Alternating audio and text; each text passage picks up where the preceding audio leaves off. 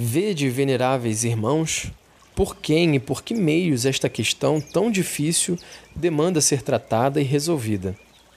Tome cada um a tarefa que lhe pertence, e isto sem demora, para que não suceda que, adiando o remédio, se torne incurável o mal já de si tão grave.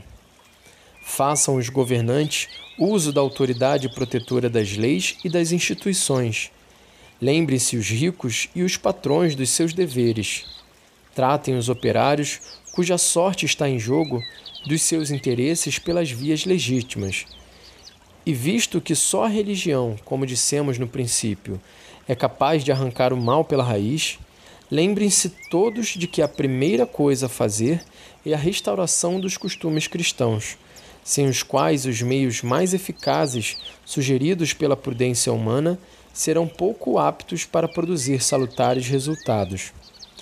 Quanto à Igreja, a sua ação jamais faltará por qualquer modo, e será tanto mais fecunda quanto mais livremente se possa desenvolver. Nós desejamos que compreendam isto, sobretudo aqueles cuja missão é velar pelo bem público.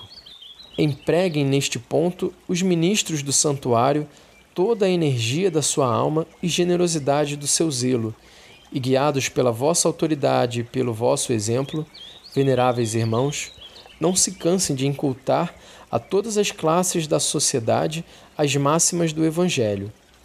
Façamos tudo quanto estiver ao nosso alcance para a salvação dos povos, e, sobretudo, alimentem em si e acendam nos outros, nos grandes e nos pequenos, a caridade Senhora e Rainha de todas as virtudes.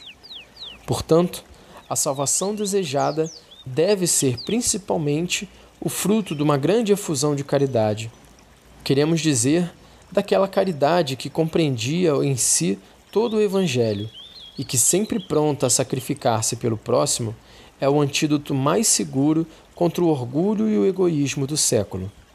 Desta virtude, descreveu São Paulo as feições características com as seguintes palavras: A caridade é paciente, é benigna, não cuida do seu interesse, tudo sofre, a tudo se resigna.